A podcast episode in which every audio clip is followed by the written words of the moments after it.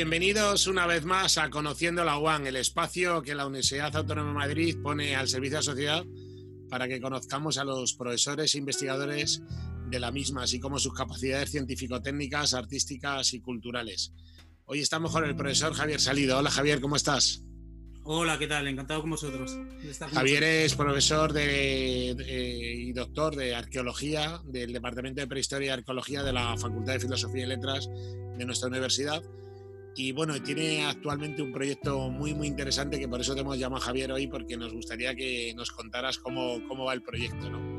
El proyecto, brevemente, es la excavación ¿no? de la búsqueda de esa ermita de la Virgen del Sacedal, que se databa aproximadamente del siglo XVII, en el término municipal del Boalo Cerce de Mantalpino, concretamente en el Boalo y con un acuerdo con el Ayuntamiento de, del Boalo y, la Universidad Autónoma de Madrid empezamos a trabajar en ella, ¿no?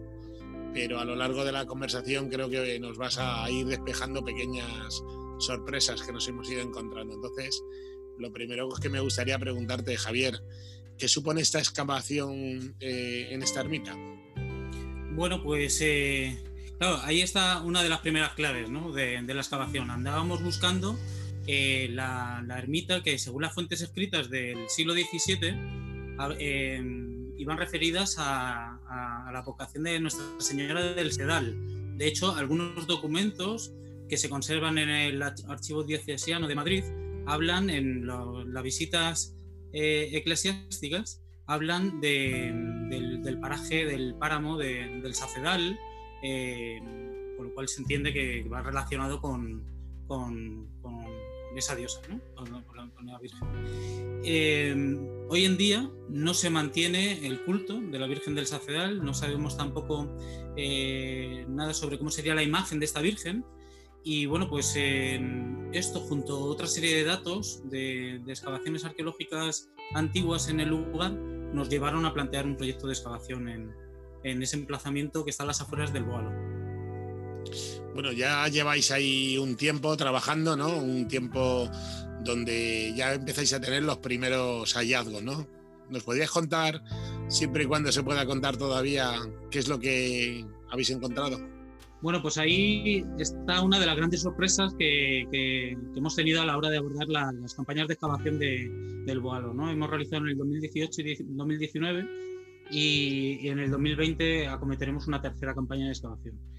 Eh, como le decía, íbamos buscando la, ermita de la Virgen de, Nuestra Señora del Sacerdal, pero también es verdad que sabíamos que en intervenciones arqueológicas de mediados y de finales del siglo XX habían eh, localizado una serie de tumbas que eh, especialistas de gran talla, como por ejemplo Lauro Olmo, determinó que se trataba de una, una necrópolis visigoda. Bueno, pues planteamos una serie de prospecciones arqueológicas con un georradar y eh, localizar un edificio muy interesante, de grandes dimensiones. Eso es lo que hemos excavado. Y ahí ha estado la gran eh, incógnita hasta que bueno, hemos podido ir resolviendo poco a poco de qué momento es esa iglesia antigua. Eh, ¿Dónde estaba la clave para fechar la construcción? En su interior, en las tumbas. tumbas con unos restos óseos en un estado de conservación excepcional que por carbono 14 hemos podido fechar en la segunda mitad del siglo VII, inicios del octavo. Es decir, coincidiendo con la época visigoda, con el momento de, esas tumbas que sí se habían localizado en momentos anteriores. Claro, esto fue para nosotros muy sorprendente porque eh, estamos ante un centro de culto de época visigoda cuando andábamos buscando una ermita del siglo XVII. Teníamos esos datos, podíamos sospecharlo, pero hasta que no hemos acometido la excavación hemos podido determinar que efectivamente y confirmar esa cronología. La arqueología es una disciplina que la Universidad Autónoma de Madrid lleva presente muchísimo tiempo, que nos ha dado unas líneas de investigación muy potentes y que se aborda desde, distintas, desde distintos puntos de vista. Me gustaría también conocer cuántos equipos están participando en la excavación arqueológica tanto de la Universidad Autónoma de Madrid como posiblemente otros colaboradores que tenemos? Pues podemos hablar de eh, básicamente tres equipos, ¿no? Uno que es eh, el equipo arqueológico, que está formado por mí mismo dentro de la Universidad Autónoma de Madrid, ¿no? el Departamento de Historia y Arqueología en el que me eh, encuentro. Eh, el equipo A de arqueología, que es un grupo de arqueólogos que eh, tenían en su proyecto inicial conocer el, poblamiento visigodo de esa zona de la sierra y que hemos conectado muy bien y que estamos trabajando mano a mano. uno de los miembros del equipo A son Charo Gómez Osuna, que es codirectora junto conmigo de, la excavación. Y luego, bueno, pues otra serie de, participantes, una técnico, que es Elvira García y Alfonso Pozuelo. Y, y bueno, ese sería el primer, el primer equipo, el equipo base, el, equipo arqueológico.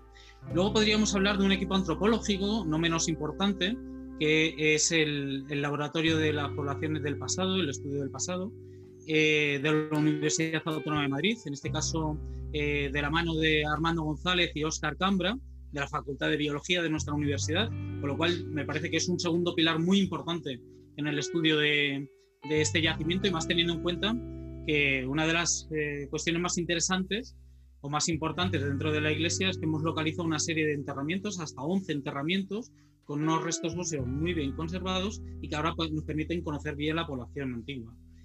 Y el tercer equipo eh, sería el equipo del servicio del SECIT, el Servicio de Conservación y Restauración de, también de nuestra Universidad Autónoma de Madrid, bajo la dirección de Joaquín Barrio, que es catedrático también de nuestro departamento de Prehistoria y Arqueología, y junto con Cruz Medina. Es decir, son tres equipos eh, que en ese caso es también básico, ¿no? porque es eh, mirar por el futuro de, la excavación, por el futuro del yacimiento, por su conservación, y es eh, también muy importante, con lo cual tres líneas de, de trabajo que, que, bueno, que unidas estamos creando una investigación multidisciplinar que yo creo que es a donde tenemos que tender todos hoy en día.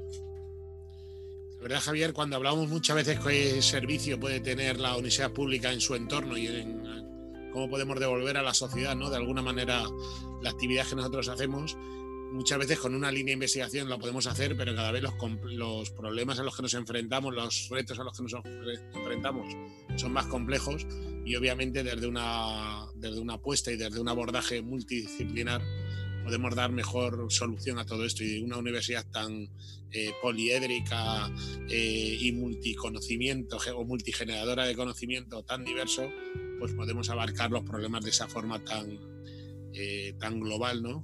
Eh, que es lo que muchas veces requieren este tipo de, proyectos. Yo me acuerdo perfectamente cuando el alcalde del Bogalo, que es uno de los mayores impulsores de este proyecto, se nos acercó a la universidad para, bueno, pues porque estaba interesado ¿no? en que, trabajáramos conjuntamente.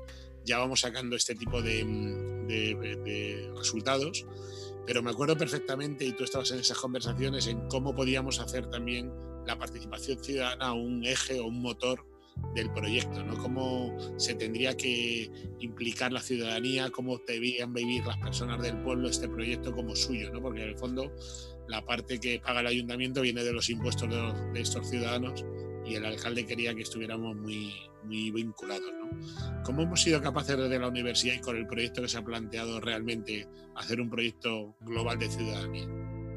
Pues eh, eso es uno de nuestros principales objetivos en, este proyecto. No se trata solo de eh, excavar desde el punto de vista de lo más científico, eh, si podemos hablar estrictamente, ¿no? no se trata solo de, encerrarse también luego en los archivos y la biblioteca para, conocer y develar el pasado del Boalo, sino que se trata de implicar a la sociedad, de concienciarla a través del trabajo y el, y, su participación directa en las excavaciones arqueológicas, eh, de manera que al final son los propios ciudadanos eh, del municipio del Boalo, pero también del entorno y del resto de la comunidad de Madrid, los que están bueno, pues, eh, interesados en conocer el pasado del Boalo, el trabajo del arqueólogo y cómo y a nosotros, para nosotros es de, gran interés que ellos conozcan nuestro método científico, el método que estamos aplicando en una excavación arqueológica donde está todo perfectamente registrado, donde ellos están eh, excavando y desvelando eh, esa historia siempre bajo las directrices de, arqueólogos profesionales. Eso no es siempre fácil de que mm, la sociedad se puedan eh, pues, eh, implicar ¿no? en un proyecto arqueológico de estas características y ese era uno de los mayores retos que nos hemos impuesto en este proyecto.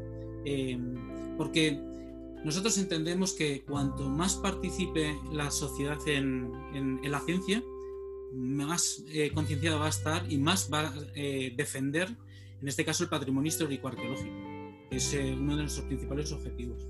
Pero no solo eso, sino... Sí, perdón, perdón. Por supuesto, si no hacemos una ciencia para los ciudadanos, los ciudadanos no querrán la ciencia y nosotros no tendremos mucho, mucho futuro. Y ese es un proyecto muy al final de los ciudadanos. ¿Nos podrías decir eh, qué otros planes de futuros hay concretamente con el proyecto en el que estáis eh, trabajando actualmente? Pues en la línea de lo que comentábamos anteriormente, bueno, pues eh, y en esa implicación de la sociedad, nuestro objetivo es llegar a, los colegios y a los institutos, los más jóvenes que sean capaces de entender de la importancia de ese patrimonio.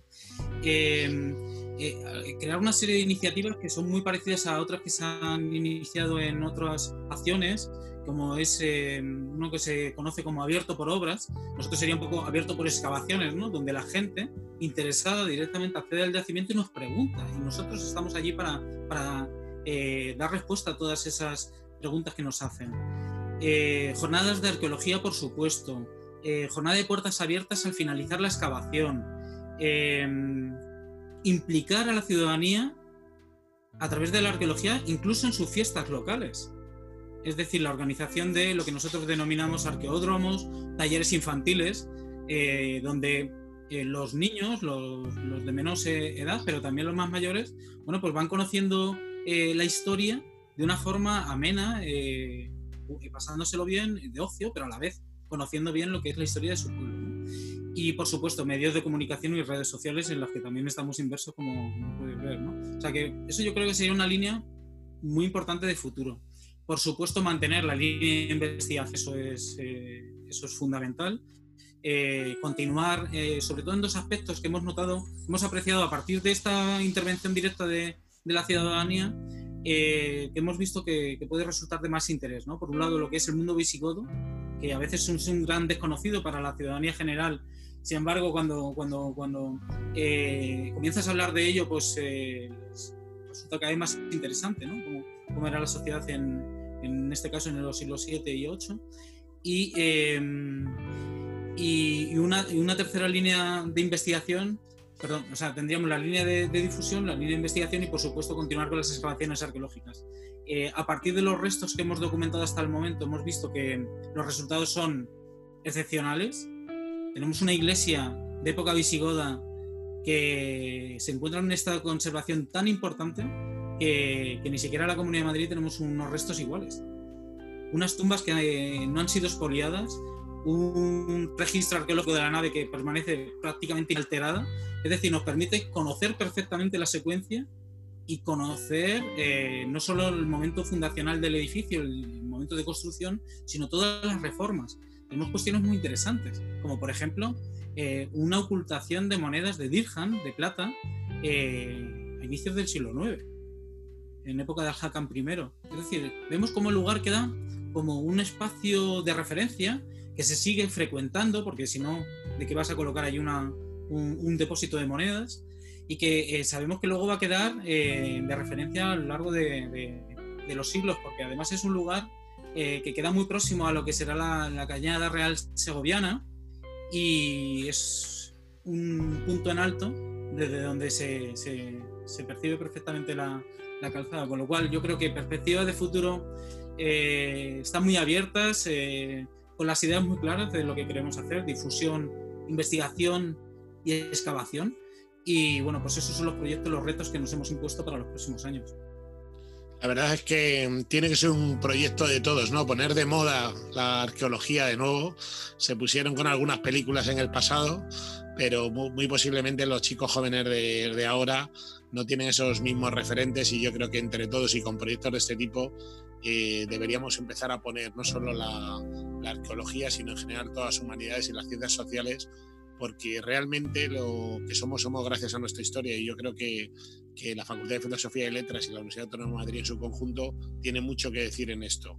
Eh, vamos a seguir haciendo actividades en el marco de la promoción de nuestras capacidades científico-técnicas, artísticas y culturales para hablar en otros episodios Conociendo la UAN y de otras actividades que hacemos en la Universidad Autónoma de Madrid para hablar del turismo y el patrimonio cultural de la, de la Comunidad de Madrid, de la Sierra de la Comunidad de Madrid, así como de otros eh, municipios. Yo creo que aquí el alcalde del Boalo estuvo realmente eh, listo y propuso un proyecto muy interesante que yo creo que está colmando las expectativas de todos los ciudadanos del municipio.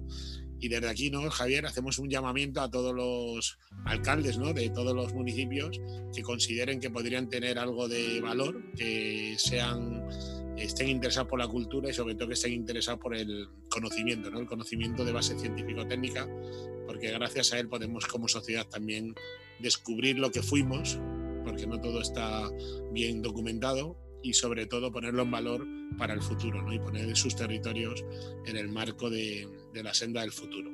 Con lo cual hoy Javier, muchísimas gracias por el tiempo, por contarnos este proyecto que seguiremos muy de cerca, porque creo que es un tesoro que tenemos muy cerca y que estoy seguro que toda la comunidad universitaria de la Universidad Autónoma de Madrid estará deseando ir a verla, así como su gran eh, comunidad de antiguos alumnos, como ya hemos estado hablando, que podremos hacer una visita cuando nos dejen las autoridades sanitarias. Con lo cual, Javier, si no tienes eh, algún otro comentario.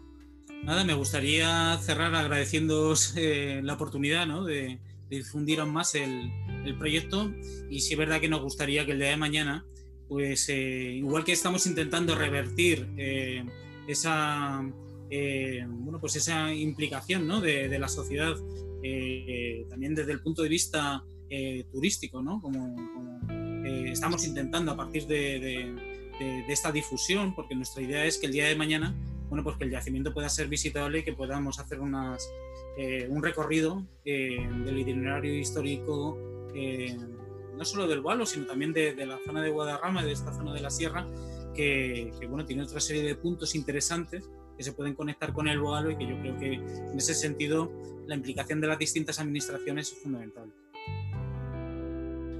Javier Salido, profesor de Arqueología del Departamento de Prehistoria y Arqueología de la Facultad de Filosofía y Letras de la Universidad Autónoma de Madrid, nos acompaña esta tarde para ver, eh, ilustrarnos sobre este proyecto y sobre la importancia de la arqueología en nuestros días. Muchísimas gracias, Javier, por estar este día con nosotros y a todos ustedes les espero en el próximo episodio de Conociendo la Agua. Hasta pronto.